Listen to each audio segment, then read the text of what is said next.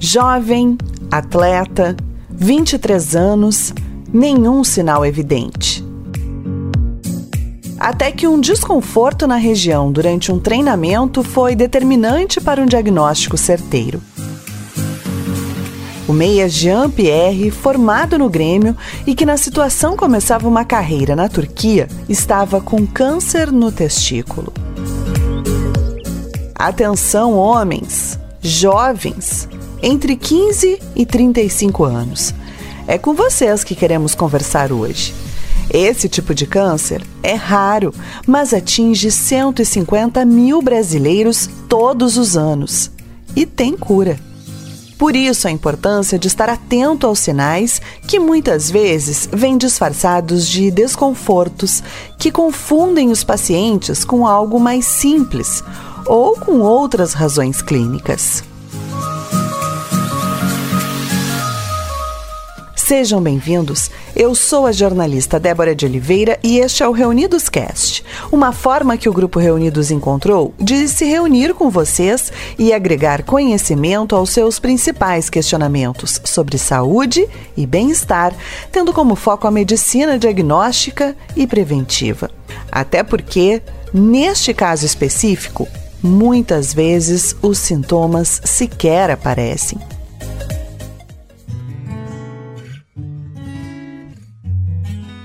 Os testículos se localizam dentro da bolsa escrotal e são responsáveis pela produção do hormônio sexual masculino, a testosterona, e dos espermatozoides. A boa notícia é que pode ser facilmente curado quando detectado precocemente, tanto que o nível de mortalidade é considerado baixo. E por que ele preocupa tanto? Porque surge justamente durante a idade reprodutiva, se estendendo até os 50 anos. É sobre isso que vamos conversar com o médico urologista Márcio Averbeck, mestre e doutor pela Universidade Federal de Ciências da Saúde de Porto Alegre. Doutor Márcio, existem tipos diferentes de câncer de testículo? Minha saudação a todos, é um prazer estar aqui conversando com você, Débora. E sim, existem diferentes eh, tipos de câncer de testículo. Usualmente, os tumores de testículo, eles são classificados em dois grandes grupos, os tumores seminomatosos e os não seminomatosos. E isto, eh, essa diferenciação ela é feita através do exame anatomopatológico, que o médico patologista que recebe aquela lesão analisa para verificar qual é o tratamento mais adequado após a cirurgia, uma vez que o tratamento a, a princípio das lesões, dos tumores malignos do testículo, incluem a cirurgia. O primeiro passo, inclusive, é a cirurgia. Depois se avalia qual tipo de tratamento para seguir o combate à doença.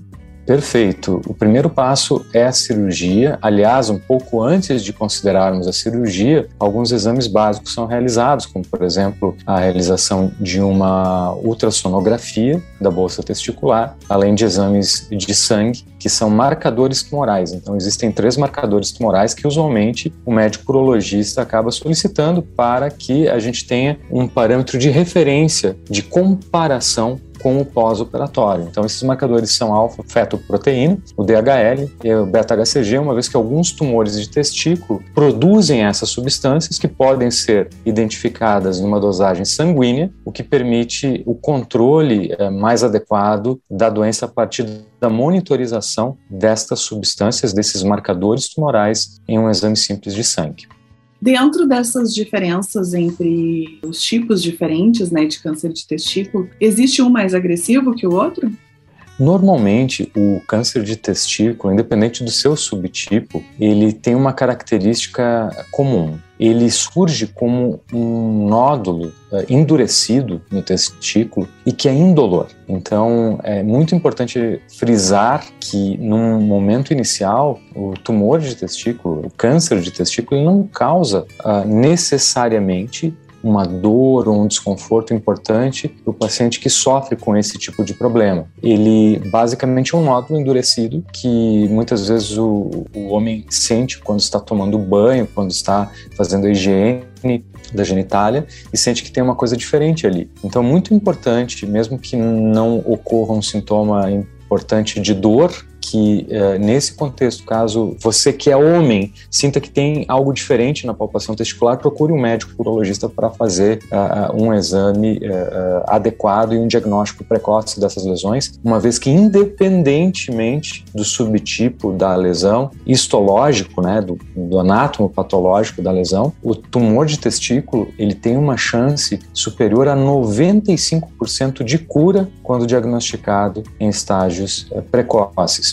E por isso é tão importante falar sobre esse assunto, uma vez que muitas vezes nós, homens, temos ah, algum tipo de constrangimento em falar sobre esse tipo uh, de doença, né? Algo muito íntimo, mas que precisa ter uma maior conscientização e por isso eu gostaria de te parabenizar por trazer esse assunto tão importante aqui para a discussão. Eu acho que isso tem tudo a ver com algumas pessoas públicas, né? Figuras públicas que recentemente tiveram esse diagnóstico e que trouxeram a conhecimento público, né? Eu acho que é tão importante esse tipo de iniciativa de conversar sobre esse tipo de câncer que apesar de não ser tão prevalente em comparação com outros tipos de câncer, tão incidente, melhor dizendo, representa cerca de 5% ou menos de todos os tumores urológicos, é muito importante uma vez que ele tem uma chance absolutamente clara e muito grande de cura quando diagnosticado em um momento temprano.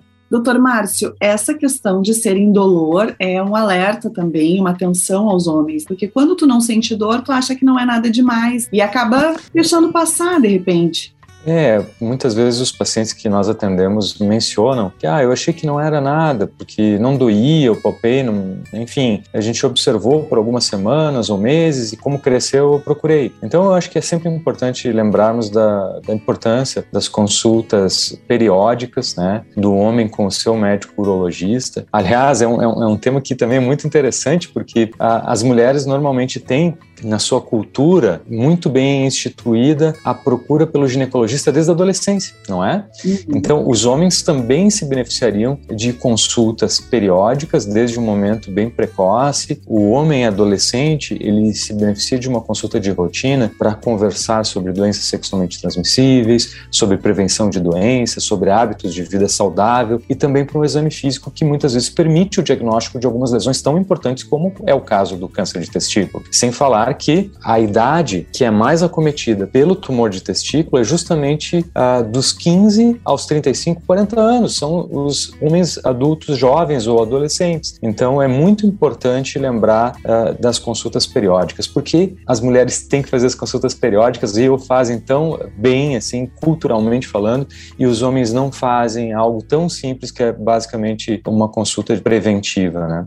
Até mesmo o autoexame, né, que para as mulheres é tão natural, quase que diariamente ficarem alerta. Os homens têm uma dificuldade, até porque nesse caso o autoexame também é importante, né? Como no câncer de mama as mulheres fazem isso diariamente, quase ou, ou sempre que possível os homens criarem essa também cultura, como o senhor disse, mas o hábito principalmente de se autoexaminar Perfeito. Uh, nós sabemos que uh, o exame uh, testicular, que o paciente mesmo pode fazer, é importante. Infelizmente, nós não temos um método de rastreamento padrão para câncer de testículo, uma vez que o câncer de testículo é uma neoplasia, um tumor que é relativamente incomum se nós formos colocar no cenário assim de, dos tumores urológicos, é 5% ou menos dos tumores urológicos, mas não deixam de ser menos importantes, uma vez que o diagnóstico precoce que nós estamos falando tanto permite uma chance extremamente alta de cura superior a 95%, como nós já mencionamos. Mas é muito importante é, que quando o homem faz o exame preventivo, que ele seja orientado sobre como se faz essa palpação testicular e que a gente consiga explicar para o paciente em consultório o que é testículo, o que é epidídimo, o que é o, o funículo espermático, que são todas as estruturas que estão ali na, na bolsa testicular. E é muito importante também mencionar, eh, voltando ao, ao tema câncer eh, de testículo, que muitas vezes os pacientes têm ideias sobre como é o tratamento e uma potencial mutilação relacionada ao tratamento que não correspondem com a realidade. Então, na maior parte dos casos, quando o diagnóstico de um tumor de testículo é feito no momento adequado, a cirurgia para o tratamento desse tipo tipo de tumor envolve uma incisão pequena na região inguinal, na virilha, que permite a remoção do testículo e do funículo espermático. Que é o cordão espermático. Então, esse tipo de tratamento, ele não necessariamente tira partes da pele da bolsa escrotal, da bolsa testicular, e usualmente após a estabilização do caso, ao adequado tratamento, caso o paciente deseje o implante de uma prótese testicular,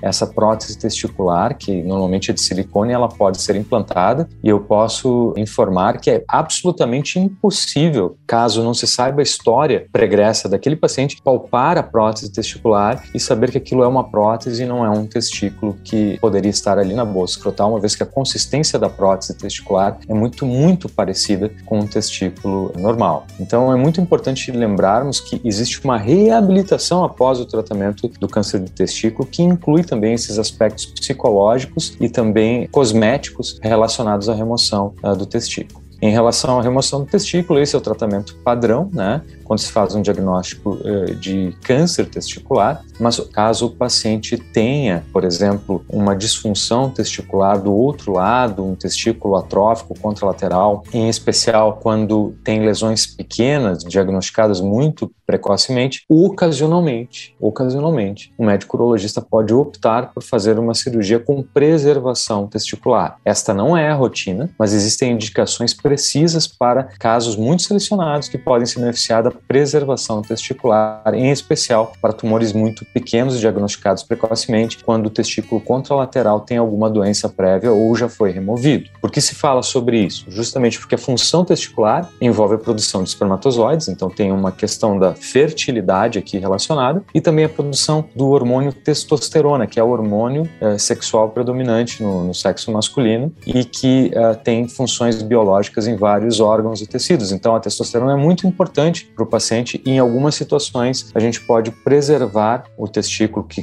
é, está acometido por um tumor, desde que esse tumor seja muito pequeno e que haja evidência de que o testículo do outro lado, o testículo contralateral, tem algum problema de funcionamento. Usualmente, quando não há essa situação muito particular, o tratamento inclui a remoção completa daquele testículo doente, uma vez que o testículo contralateral, o lado normal, no caso, vai dar conta né, de produzir a testosterona e produzir os espermatozoides que são importantes para a fertilidade. Sendo que também é importante, né, Débora, falar que caso nós consideremos o tratamento adjuvante, dependendo do tipo de tumor e do estágio desse tumor, a radioterapia ou a quimioterapia podem ser consideradas. Então, sempre que nós temos um paciente com um tumor de testículo, é importante falar um pouquinho sobre a preservação da fertilidade, o que inclui a possibilidade de criopreservação de espermatozoides, quer dizer, o congelamento dos espermatozoides do paciente em um banco de sêmen. Com o intuito de utilização desse material para fertilização assistida no futuro, caso o paciente não tenha uma prole completa ou tenha interesse ainda uh, de gestar a sua companheira ou futura companheira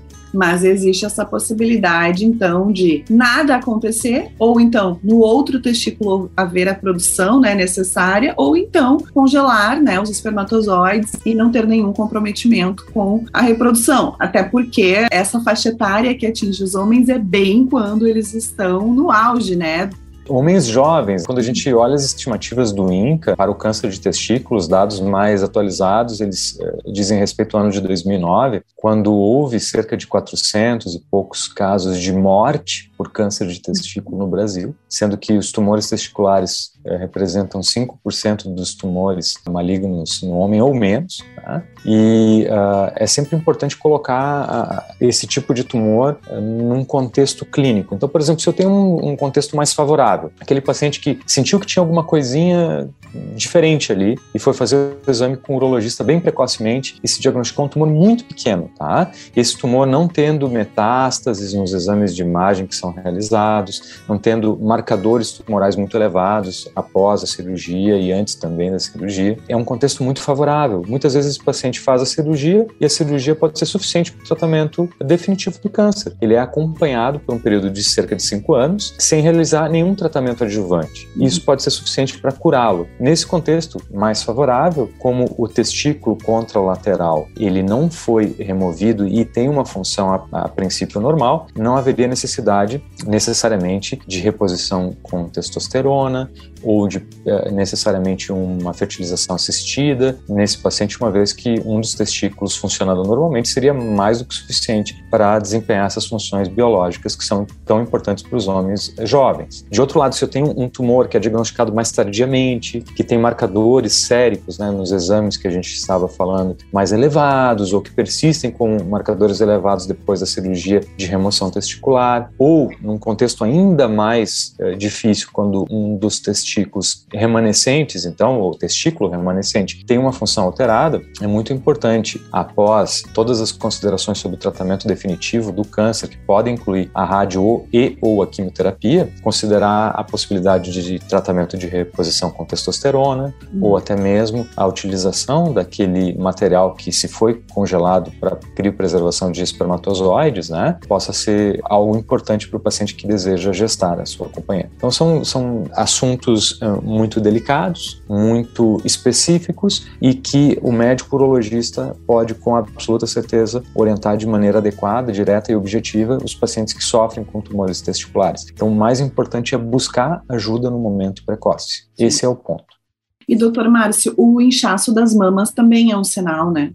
Muito bem, ginecomastia é o termo técnico para esse tipo de aumento né, de mama em, em, homens. Ocasionalmente, a ginecomastia pode estar associada com esse tipo uh, de diagnóstico, mas na grande maioria dos casos de ginecomastia não há uma relação clara com a ocorrência de tumores testiculares. Aqui para a gente também deixar os nossos uh, colegas homens que nos ouvem nesse momento muito tranquilos em relação a isso, porque não necessariamente a ginecomastia ela vai estar sendo sendo um marcador de tumor testicular, mas sempre é importante procurar um médico para fazer um diagnóstico preciso. E falando de fatores de risco, então, para tumores testiculares, acho que também é muito importante falar sobre isso. Nós sabemos que o principal fator de risco para a ocorrência de um tumor de testículo seria a ocorrência prévia daquilo que nós médicos chamamos de criptorquidia, que seria um testículo Pode ser descoberto não descido. Infância, né? né? Com, nos Justamente. Né? Justamente. Então, criptorquidia, ou quando o testículo não desce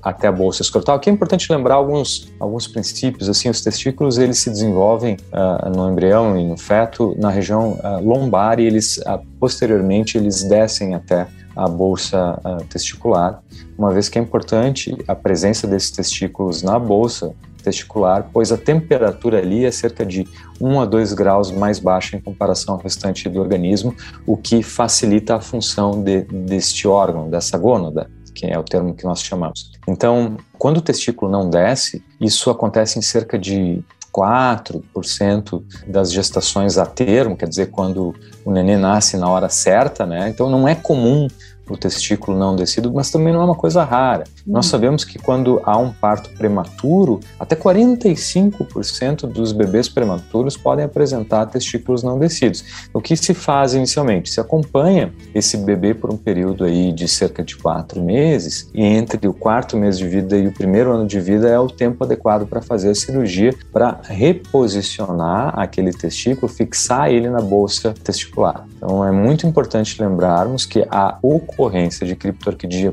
por si própria é um fator de risco para a ocorrência de câncer testicular no futuro. E esse grupo de pacientes deve ser orientado desde a infância sobre a importância do, da autopalpação testicular. Os próprios pais podem realizar isso na hora do banho da, da, da criança e ao longo da adolescência também podem ser realizados exames de rastreamento ou a, a consulta médica periódica para detecção precoce desse tipo de lesão. Alguns outros fatores de risco também foram, eh, de alguma maneira, associados à ocorrência de câncer testicular, apesar dessa associação não ser tão forte como a, associação com criptorquidia. Então, infertilidade já foi algo aventado. Uh, homens inférteis podem, uh, em comparação aos seus pares, sem esse problema, ter uma maior incidência de tumor testicular. O uso de agrotóxicos também já foi associado em alguns estudos, né? Com relação aos agrotóxicos, existe, né, um, os trabalhadores do campo, né, que vivem expostos a isso, eles também têm um risco maior, né, eles correm uh, o risco de desenvolver com maior facilidade, né. Eu acredito que alguns, algumas substâncias agrotóxicas elas podem uh, não estar necessariamente uh, somente relacionadas à ocorrência de tumores testiculares, mas vários outros tipos de tumores. E apesar das evidências não serem tão conclusivas em relação à associação sobre o uso de agrotóxicos e tumor testicular, alguns estudos uh, trouxeram essa possibilidade à tona. Então é importante lembrarmos dessa questão também. E ao final, é importante falarmos sobre a ocorrência de câncer testicular em familiares uh, de primeiro, segundo grau, que ocasionalmente podem estar associados com a ocorrência de aumentada de câncer testicular. Do ponto de vista prático, o fator que tem maior força de associação à ocorrência de criptorquidia ou um testículo não descido na infância, assim como uma mensagem para levar para casa. A puberdade precoce preocupa? Puberdade precoce não necessariamente está associada à ocorrência aumentada de câncer testicular. Tá? Mas é importante que se faça uma avaliação precoce com o médico pediatra e ocasionalmente com o médico urologista nessa faixa etária também, uma vez que a ocorrência de puberdade precoce pode levantar uh, o risco de ocorrência não somente de tumores uh, nas gônadas, tumores testiculares, mas também tumores de glândula suprarrenal, que ocasionalmente produzem substâncias que podem levar à puberdade precoce. Então, é muito importante lembrarmos desta perspectiva, sempre com uh, o foco assim de trazer uma mensagem muito clara à população sobre a importância dos exames preventivos. E Débora, eu acredito que essa mensagem é mais válida ainda nos tempos que nós vivemos atualmente, nos quais uma pandemia aí com mais de dois anos, né, uh, chegando aos dois anos agora de pandemia, fez com que muitos pacientes, muitas pessoas deixassem de buscar o seu médico de confiança para fazer os exames periódicos, os exames de rotina, em função da, do coronavírus. Então, é, é, muito importante agora, nesse momento, quando nós já temos um contexto da pandemia um pouco mais favorável, que já temos as vacinas disponíveis, que já temos aí pelo menos uma luz no fim do túnel de que isso aí pode estar tá, se encaminhando, quem sabe, né? Eu tendo a ser bem positivo nesse, nesse contexto. Quem sabe a gente já está se encaminhando aí para o fim da pandemia e que as pessoas voltem a fazer as suas consultas de rotina, porque a sociedade toda vai pagar um preço muito alto aí pelos atrasos nos diagnósticos de tumores, atraso nas consultas periódicas, atrasos que levam a, a, um tratamento mais tardio de vários outros problemas, não necessariamente neoplasias e tumores, mas também de outras doenças uh, de saúde, como problemas cardiovasculares, problemas de doenças crônicas que podem comprometer a qualidade de vida das pessoas e ocasionalmente até diminuir a expectativa de vida dessas pessoas. Então, eu acho que aqui com uma segunda mensagem para levar para casa, né, acho que é importante lembrarmos que quanto mais cedo uma doença ela é diagnosticada, melhor. E nenhum médico gosta de diagnosticar doença nas pessoas. O médico ele gosta de tratar a doença precocemente, porque uh, usualmente quando nós tratamos algo precocemente, em tempo, nós temos uma maior chance de cura ou de resultados muito favoráveis com esse tratamento mais precoce, né? Acho que tem um, um, ditado popular aí que a gente tem que quebrar um pouquinho porque não faz sentido, é que algumas pessoas dizem assim, quem procura acha, e não tem nada a ver esse, esse ditado aí, porque quem procura acha, mas tem uma chance muito maior de ficar bem quando acha isso cedo. Essa é a mensagem que eu gostaria de trazer para vocês. É verdade. Agora, doutora, no caso do Jean-Pierre, por exemplo, ele descobriu o câncer de testículo porque ele sentiu um desconforto muscular durante um treinamento. É, muscular, estou colocando eu a palavra, ele sentiu um desconforto durante um treinamento e a partir disso, lá no Clube Turco, onde ele recém tinha chegado, eles fizeram um exame e aí foi detectado, né, o câncer dele. Na maioria das vezes, os sintomas eles não aparecem como sinais de câncer e talvez por isso ainda mais fortalece a necessidade de um médico, de um especialista desse exame de rotina, porque uh, já se viu dor abdominal, dores nas costas, falta de ar quando o câncer já está em metástase, né, para algumas outras áreas do corpo fígado, cérebro, pulmões. E aí é que as pessoas vão investigar o porquê estão com essas dores. Justamente, é, infelizmente, quando há ocorrência de metástases, os sintomas que vão decorrer da existência dessas metástases podem ser sintomas diversos. No caso do tumor testicular, há uma tendência à ocorrência de metástases para nódulos, linfonódulos uh, retroperitoneais. Então, não é incomum que o paciente se apresente com uma massa abdominal ou com dor nas costas em estádios avançados né, da doença, infelizmente. Ocasionalmente também pode, podem ocorrer uh, metástases para órgãos como uh, pulmões, ossos, até no fígado. Tá? E felizmente, é, quando tumor testicular ele é diagnosticado precocemente, isso tudo é muito, muito incomum. Então, a avaliação de imagem destes pacientes com evidência de tumor de testículo incluem, além do exame de ultrassom da bolsa testicular para o diagnóstico uh, do tamanho da lesão, e da potencial expansão ou uh, propagação para estruturas adjacentes, exames como, por exemplo, uma ressonância, ou melhor, uma tomografia computadorizada da região do abdômen, ocasionalmente exames de imagem do tórax também, para que uh, já de início se exclua a possibilidade de metástases à distância. Aqui é importante mencionar que, uh, ocasionalmente, quando há metástases à distância, isso não significa que um tumor de testículo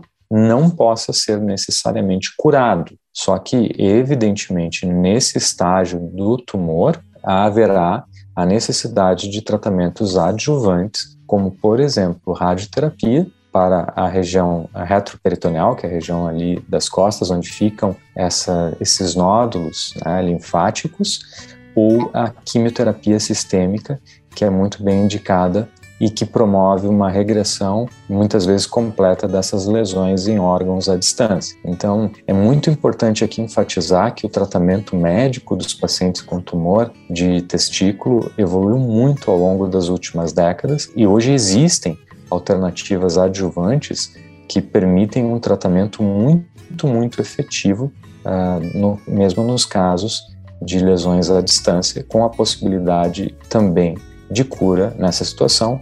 Evidentemente, a, taxa de cura e remissão completa da doença é um pouco menor em comparação ao diagnóstico uh, de tumores que estão restritos ao testículo.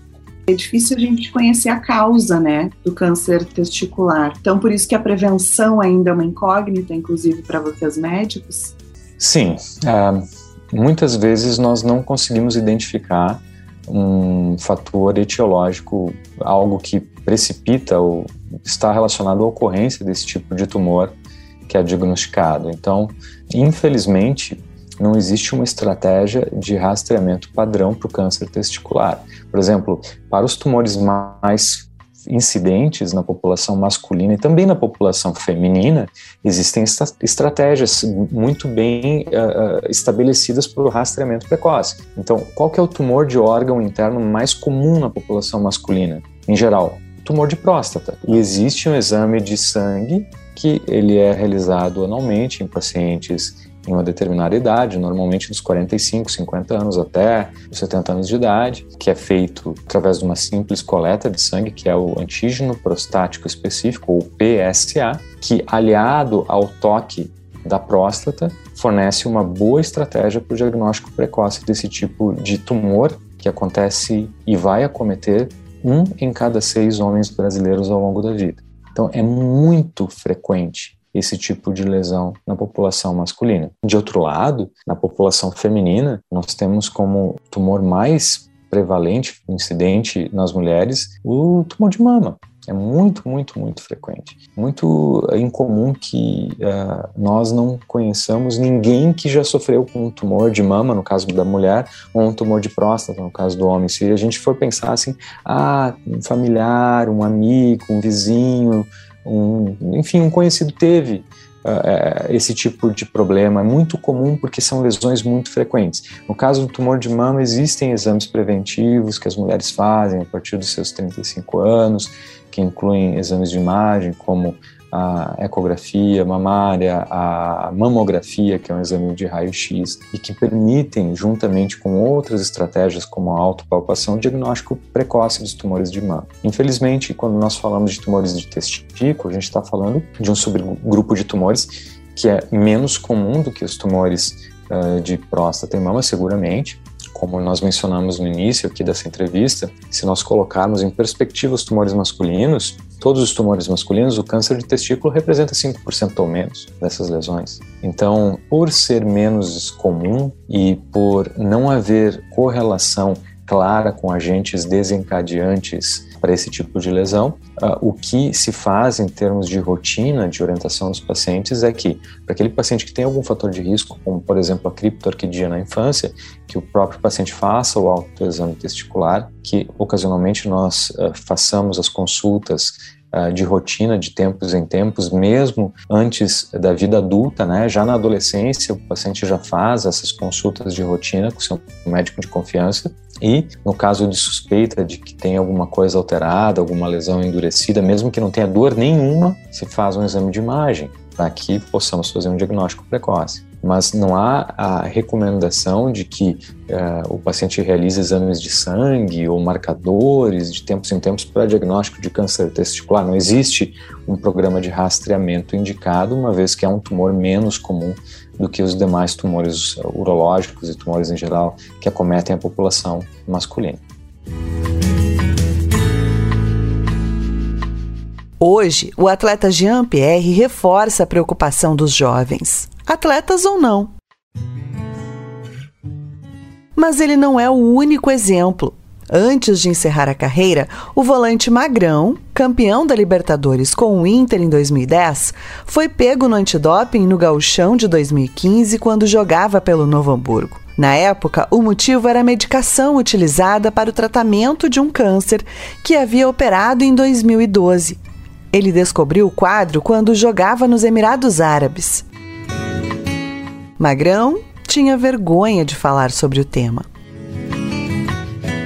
Muitas vezes eu me vi me perguntando para Deus por que estava acontecendo isso comigo. O médico começou na minha casa, eu vi ele falando com a minha esposa e eu peguei, cheguei na sala e estava falando com a minha esposa e com a minha filha para ter um pouco de paciência, que eu estava meio estressado por conta dessa alteração hormonal e que eu estava com câncer. E aí o mundo desaba, né? porque a palavra é muito forte. A palavra é, você já acha que o próximo passo é a morte.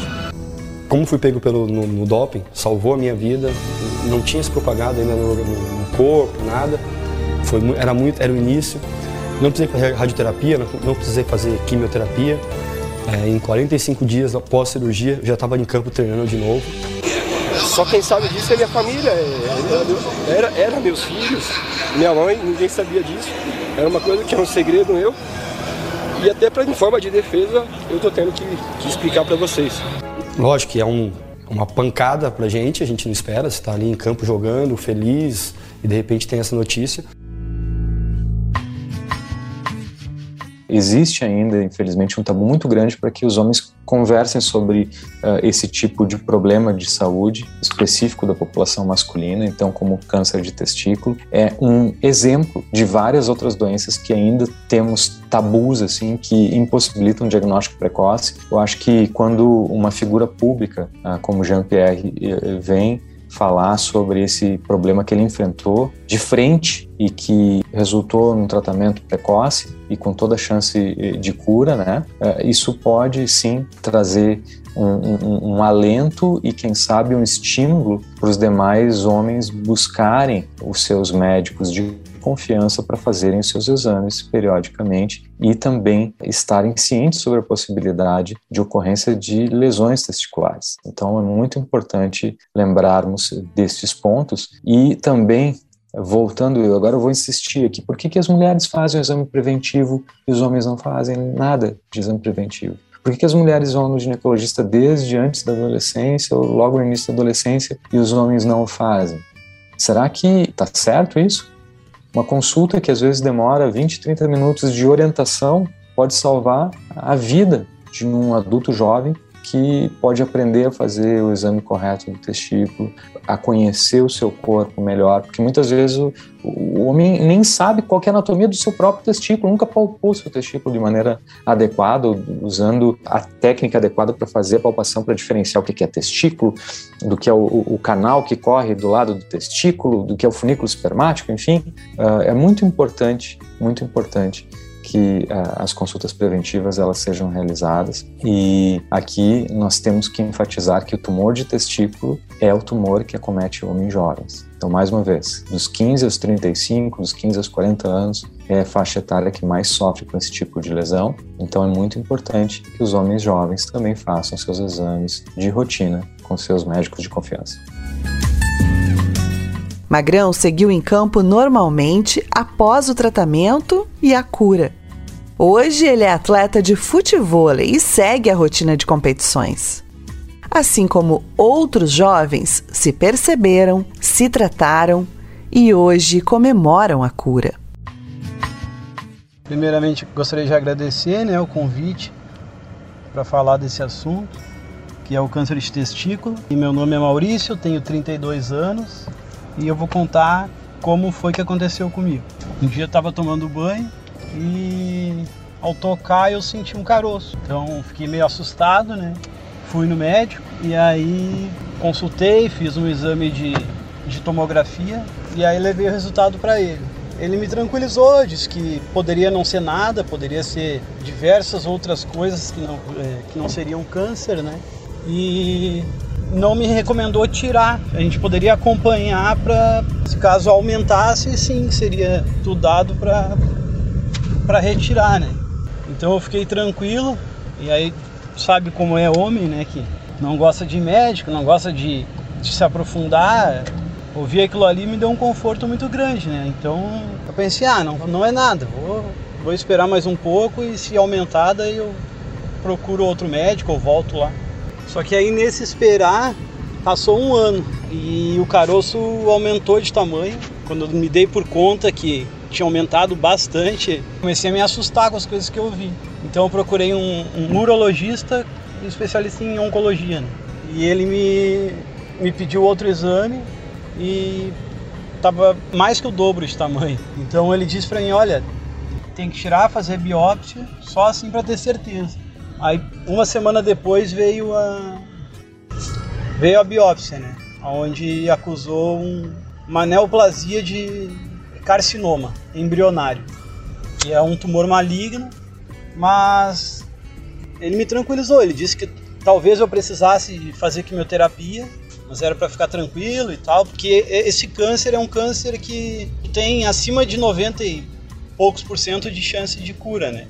E aí eu corri atrás, né? Ele aí me encaminhou para um oncologista que, que ia me passar o tratamento. Aí marquei uma consulta e fui. Ele me passou alguns exames também de sangue, de imagem.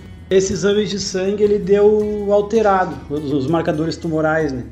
Aí pediu para esperar dois meses e fazer os exames novamente. Eu esperei os dois meses, refiz os exames e o marcador deu mais alto, deu três vezes mais do que tinha, do que tinha acusado no, no primeiro exame. Ele disse, cara, tu precisa do tratamento de quimioterapia para ontem, não, não, não espera mais. Porque o que, que ele me passou? Que logo que tu tira o, o tumor e tu faz o exame de sangue, é no máximo 48 horas para esse marcador tumoral baixar. Ele, ele se ele não baixar em 48 horas, é, já é considerado caso de tratamento quimioterápico. Então ele disse: Tu esperou demais. Dois meses é muito tempo. Vamos começar para ontem já. Aí refiz os exames de novo, de imagem e de, e de sangue, e constatou no exame de imagem que tinha dado metástase já para os linfonodos. Então, um negócio que seria simples, eu ia precisar de dois ciclos só de quimioterapia. Como deu a metástase para os linfonodos, eu precisei de quatro ciclos, dois ciclos a mais. Aí, na outra semana, eu já estava com tudo encaminhado, já comecei o tratamento. Comecei o tratamento dia 1 de março de 2021. Eu retirei o nódulo dia 20 de novembro de 2020 e, o, e iniciei o tratamento dia, dia 1 de março de 2021. E o principal é a cabeça né, da gente que tem que estar sempre tentando ser o máximo positivo, né? A taxa de, de, de sucesso é, é muito alta, é quase 100%. Então, tu é obrigado a fazer, né? Não tem escolha. É isso ou, ou piora, né? A tua metástase daí começa a, a partir para os órgãos, né? Poderia passar para fígado, para rim, para o cérebro. Então, o tempo é o nosso, como eu disse, o nosso maior amigo, né? A gente tem que correr o quanto antes e tratar, né? Eu sei que é um assunto difícil, né? Às vezes os homens são mais difíceis para resistentes para ir no médico fazer exames, mas é importante. É, um, é uma doença que não dá para brincar e não dá para esperar. Os exames clínicos, laboratoriais e radiológicos são solicitados por médicos às pessoas com sinais ou sintomas sugestivos da doença, ou até mesmo no rastreamento durante os periódicos, principalmente nos grupos com maiores chances. A ultrassonografia é a mais certeira para confirmar o diagnóstico. Muito obrigada ao médico urologista mestre e doutor Márcio Averbeck e também ao nosso convidado especial Maurício pelo depoimento e por compartilharem com a gente a importância de valorizarmos a qualidade de vida através dos alertas, dos cuidados e dos exames de rotina. E não esqueçam, homens, driblem o preconceito e marquem um golaço na sua própria vida. O Reunidos Cast tem justamente esse propósito: debater sobre saúde e prevenção. Então, muito obrigada por se reunir com a gente hoje. Este podcast é uma realização do Grupo Reunidos.